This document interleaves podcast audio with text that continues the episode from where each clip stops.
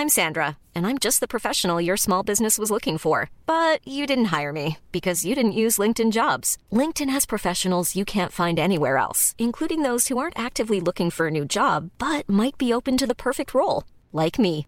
In a given month, over 70% of LinkedIn users don't visit other leading job sites. So if you're not looking on LinkedIn, you'll miss out on great candidates like Sandra. Start hiring professionals like a professional. Post your free job on linkedin.com/people today.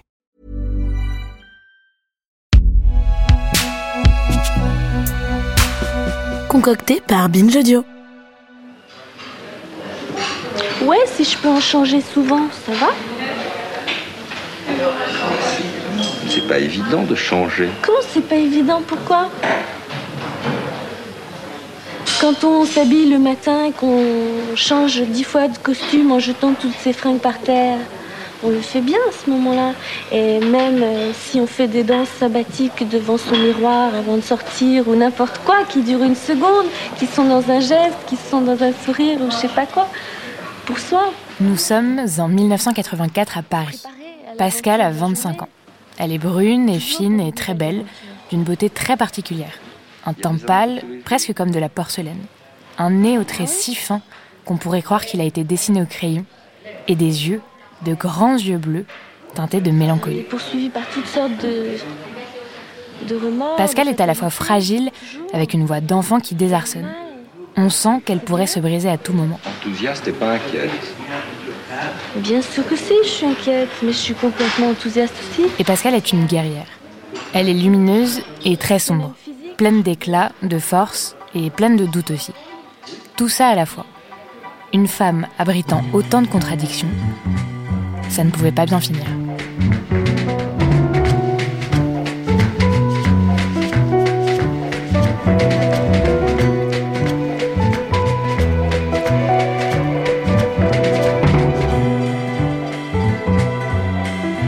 Connaissez-vous l'histoire de Pascal Augier?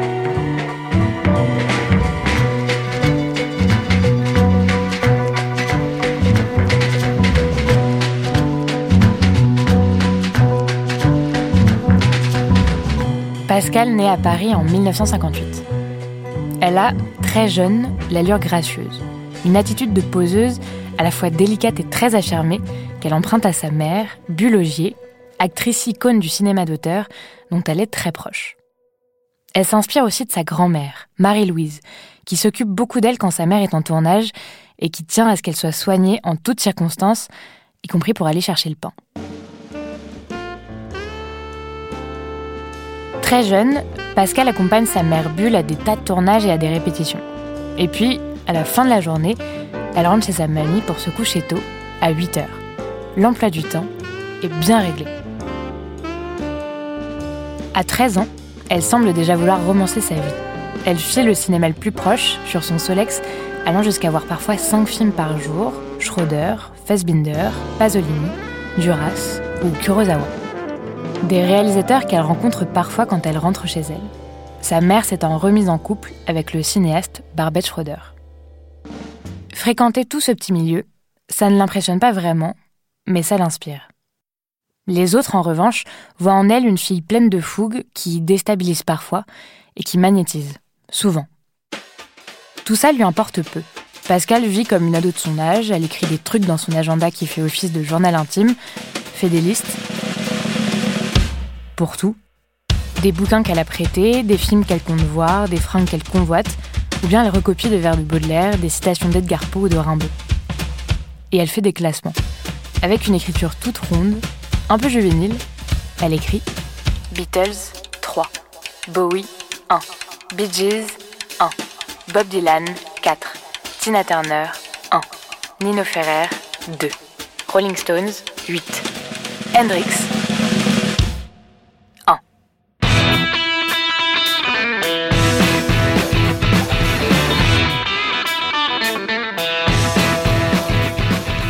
L'adolescence. Pascal joue au baby-foot, affine ses goûts vestimentaires, se constitue une bande de filles, et puis à l'âge de 16 ans, rencontre des garçons. La nuit, ils sortent tous ensemble vers Châtelet, armés de poings américains et de vestes en cuir, de lames, de nunchaku, de shuriken, ces petites étoiles en métal très fines dont chaque pointe est affûtée.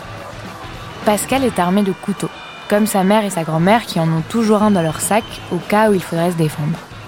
Elle est davantage témoin que lideuse dans cette affaire, mais ça lui plaît de se sentir puissante dans ce groupe de petits voyous en cuir.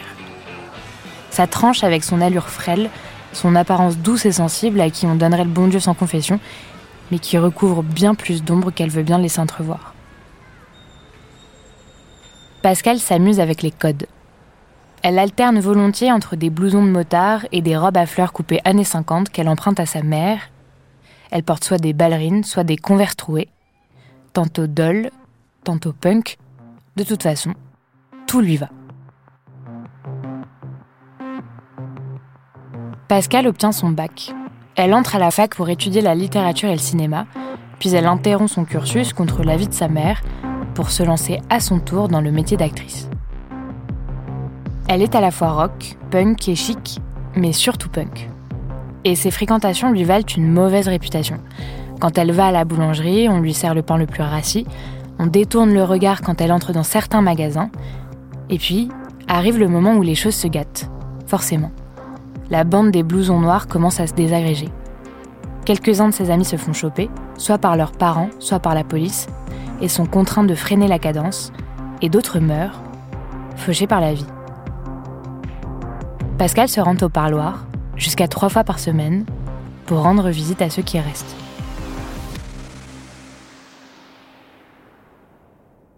En 1978, Pascal vient d'avoir 20 ans.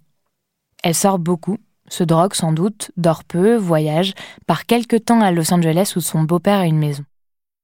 Elle rencontre Charles Bukowski, qui vient parfois prendre le petit-déj et arpente les bars jusqu'au petit matin. À Paris, Pascal se lie d'amitié avec le voisin de son beau-père, le réalisateur Éric Romer. Romer l'a vu grandir. Âgé de 60 ans, il est passionné par cette génération qui commence à s'affirmer. Pascal et lui deviennent des confidents. Il organise chez lui des sessions thé et petits biscuits où il invite des jeunes gens au parcours prometteur. Fabrice Lucchini, Ariel Dombal, Marie Rivière, Pascal Grégory, Rosette. Ensemble, ils créent, fabriquent des films en Super 8, mais surtout passent leur temps à causer, de leurs soirées, de leurs histoires d'amour et d'amitié. Pascal, elle, vient à ses rendez-vous au titre particulier de petite voisine du troisième. Elle apprend au contact de Romer, qui voit en elle une profondeur et une sensibilité qu'il aimerait retrouver à l'écran. Il lui offre son premier rôle dans son film Perceval le Gallois, aux côtés de Fabrice Lucchini. Durant cette période, Pascal écrit à sa mère Le cinéma actuel repose sur des femmes, des figures, des symboles et des légendes, mais pas assez sur des couleurs, des détails. Il n'est pas assez magnifique. Arrive l'année 84 et la période du palace et des bains-douches, ces boîtes de nuit qui rassemblent en plein cœur de Paris des jeunes en quête d'éclat qui souhaitent repousser leurs propres limites.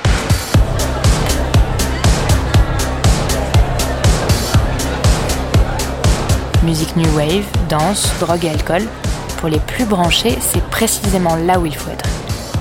Et d'ailleurs, tout le monde y est. Pascal aussi, qui déambule tous les soirs dans cette fête qui ne s'arrête jamais. Là-bas, on la remarque. C'est simple, on ne peut pas faire autrement.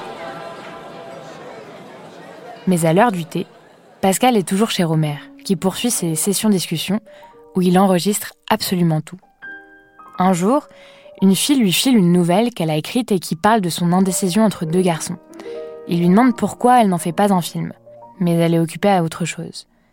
Alors elle lui laisse l'idée de ce scénario, car elle sait qu'il travaille déjà sur une histoire similaire, une fable de sa série Comédie et Proverbes, où il dit Qui a deux femmes perd son âme, qui a deux maisons perd la raison. C'est comme ça qu'il choisit de commencer son film. Son film qui s'appellera Les Nuits de la pleine lune, avec en personnage principal Pascal, qui interprète le rôle de Louise. Ce film, Romer le voit comme une enquête quasi sociologique, une façon de capter un moment de société de saisir ce qui se joue dans cette jeunesse branchée et festive qui a décidé de faire de leur monde un décor esthétisé et un peu destroy. Romer s'inspire beaucoup de Pascal pour construire son film. C'est elle qui est chargée de s'occuper des décors et des costumes. Elle sait ce qu'elle veut. Jusqu'au drap, elle contrôle tout. Si un objet ne lui plaît pas, elle le fout dans le fond du décor et met ce qu'elle veut au premier plan. Pareil pour les fêtes. Romer en souhaite des réalistes. Alors Pascal emmène toute l'équipe au 120 nuits, une discothèque parisienne éphémère, représentative de l'esprit de fête et d'insouciance de l'époque. Et le 29 août 1984, Les Nuits de la pleine lune sort en salle. J'ai besoin d'être seule, j'ai besoin d'un pied à terre. J'ai un besoin absolu de passer une nuit blanche de temps en temps. J'ai jamais eu de ma vie une relation purement physique. C'est le désir de l'autre qui suscite le mien. Il est immédiatement adoré. Le personnage de Pascal l'émeut. Tu me plais, mais tu m'attires pas.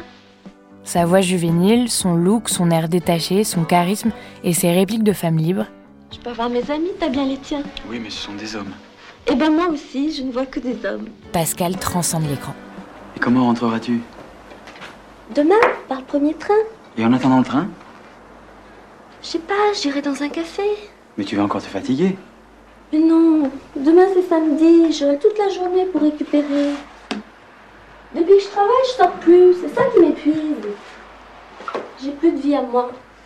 Écoute, n'exagère pas, c'est moi qui pourrais me plaindre. Chaque soir, tu rentres à la maison de plus en plus tard, bientôt tu viendras ici uniquement pour dormir. Je peux voir mes amis quand même. J'appelle pas ça sortir. Puisque j'en ai l'occasion ce soir, j'en profite, c'est tout. Quelques mois plus tard, Pascal remporte le prix de la meilleure actrice à la Mostra de Venise. Elle célèbre sa victoire toute la nuit, mais déjà, on sent poindre la mélancolie. C'est presque indicible, imperceptible, juste dans l'inflexion de sa voix. À Paris, le nom de Pascal est sur toutes les lèvres. La France découvre aux 20h une jeune femme à la fois réservée et souriante, qui a absolument tous les atours d'une future icône. C'était une surprise complète parce que j'espérais le, le Lion d'Or pour Eric Romer pour son film, mais c'était tellement bouleversant pour moi, c'est formidable.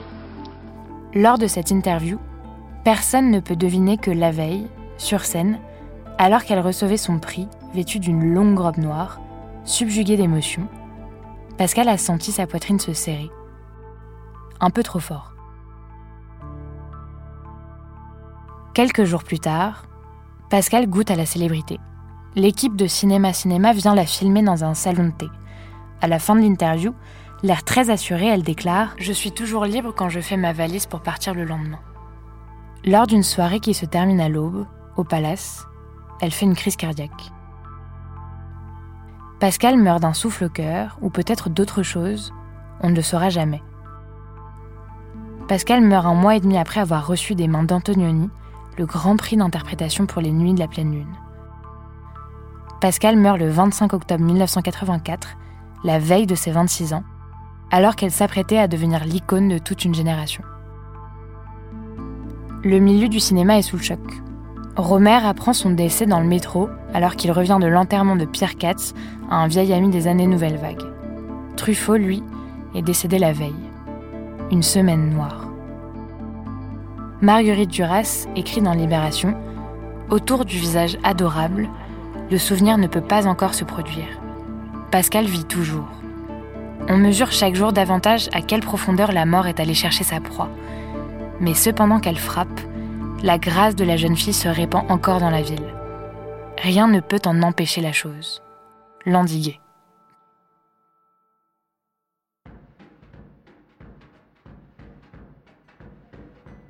Pascal n'est plus là, mais on parle d'elle. Beaucoup.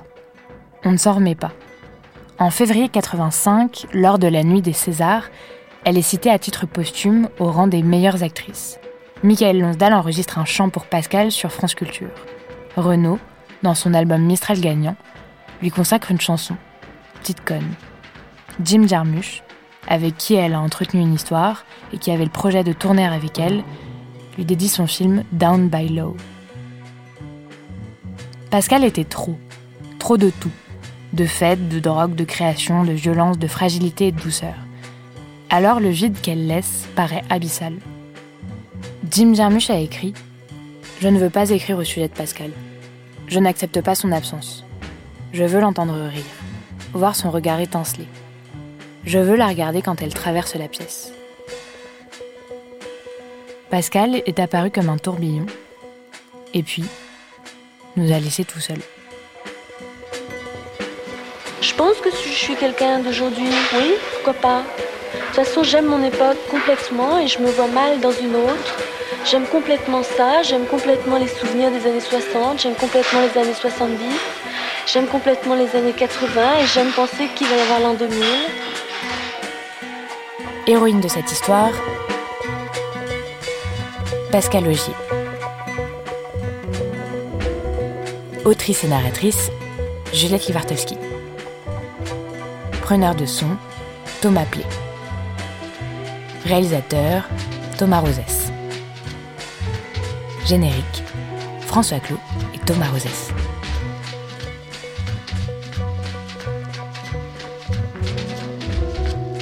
Connaissez-vous l'histoire? Car l'histoire, c'est nous.